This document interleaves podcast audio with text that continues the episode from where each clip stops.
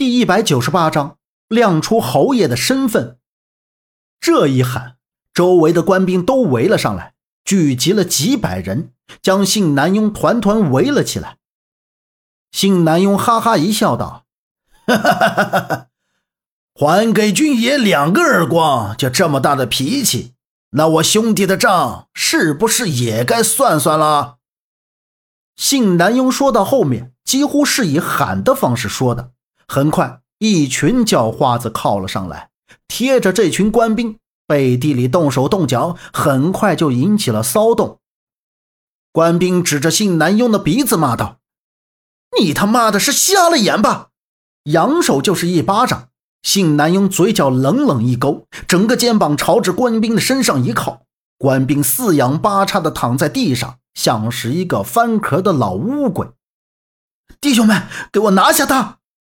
地上的官兵一咕噜爬起来，招呼着一众人。官兵捏紧拳头就要打，萧平浪直接冲过来，一把按住官兵，喊道：“都给我退下！”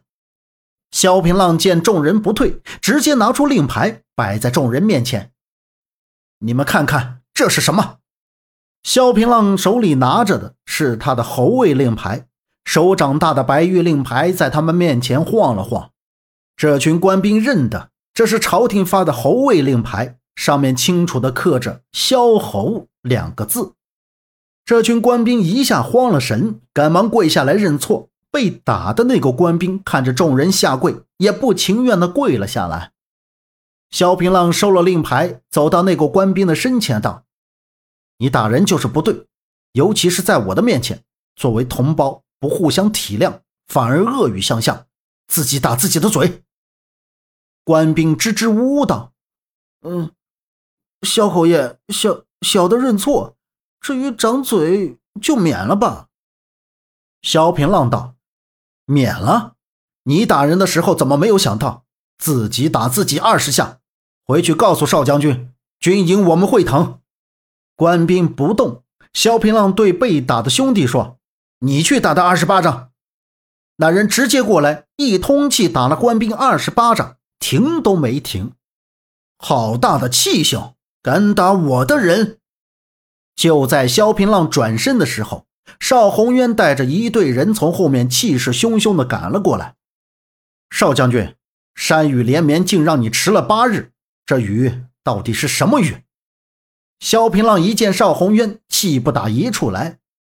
作为将军，竟然迟到了八天，如此不守时，萧平浪火气也是很大。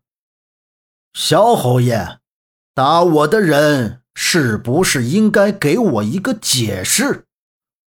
邵红渊眼神一寒，他的脸上刀疤越发的恶煞。他该打。此语一出，可是惊煞众人。萧平浪却是丝毫不惧，一副天不怕地不怕的样子，让邵宏渊是火冒三丈。他直接抽出佩剑，哒的一声放在离萧平浪喉咙三寸的地方。你成功的惹怒了我，萧平浪倒还真是语不惊人死不休。我就惹你了，你能拿我怎么样？我现在是身居侯位，朝廷亲赐一品侯爷。将军如今拿剑搭在我的喉咙上，将军真是威武，好一个不怕死！你以为我不敢杀你吗？邵宏渊咬牙切齿，手上便多了三分力气。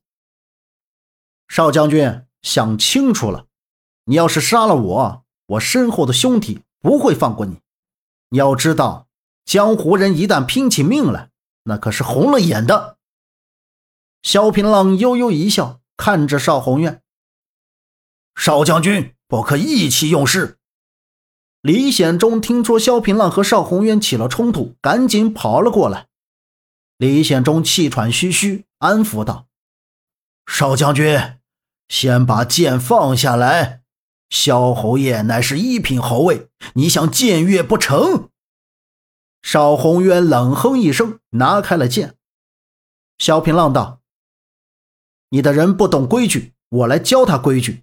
我们会离开，给你们腾地方，但我还要说一句：身为将军，岂能不知战场上一瞬便可决定胜负？将军来迟八天，你不配当主帅。萧平浪瞪了邵宏渊一眼，便带着一众江湖好汉离开。李显忠拦住萧平浪道：“萧侯爷，这军营你们住着。”萧平浪笑着摆摆手，推辞道：“如今战事吃紧，军帐奇缺，我们不可占用资源。还有，李将军一定要小心杨婉莹，他也知道破金要诀，将来对阵，将军不可不防啊。”李显忠翻身拜谢。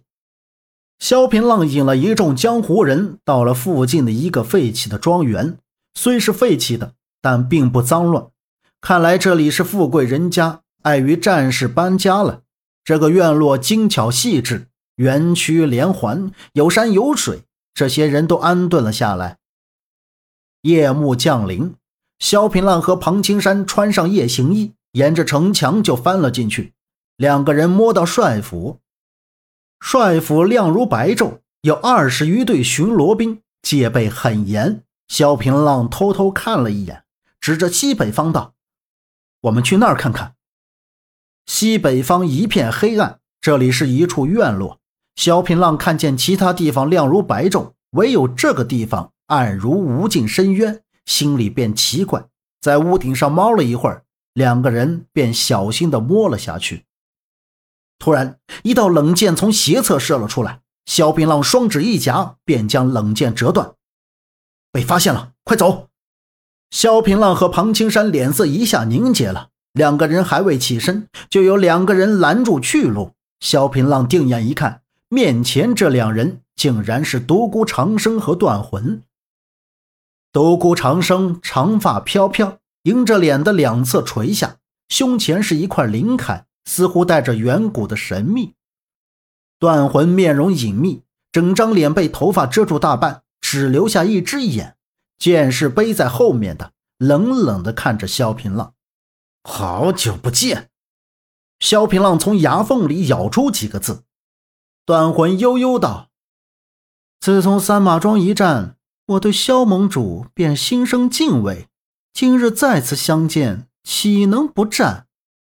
萧平浪道：“你们早知我要来，这里聚集大金白马寺一众高手，你们早就被发现。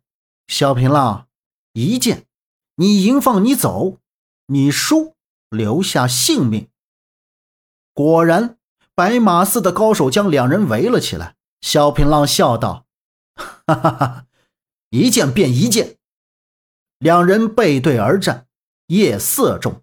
两个人像是索命的鬼魂，一阵凉风吹过，卷起风尘。两个人几乎是同时出剑，剑状、火花、滑剑，一股无形的内力冲击着这一切。萧平浪手中的剑被折成两段，断魂的脸色冷得像冰一样。傲剑诀，天下第一剑。断魂一字一顿。眼神露着杀气，打斗惊起了侍卫。萧平浪和庞青山轻功一展，消失在茫茫夜色中。本集播讲完毕，感谢您的收听，欢迎您订阅，下次不迷路哦。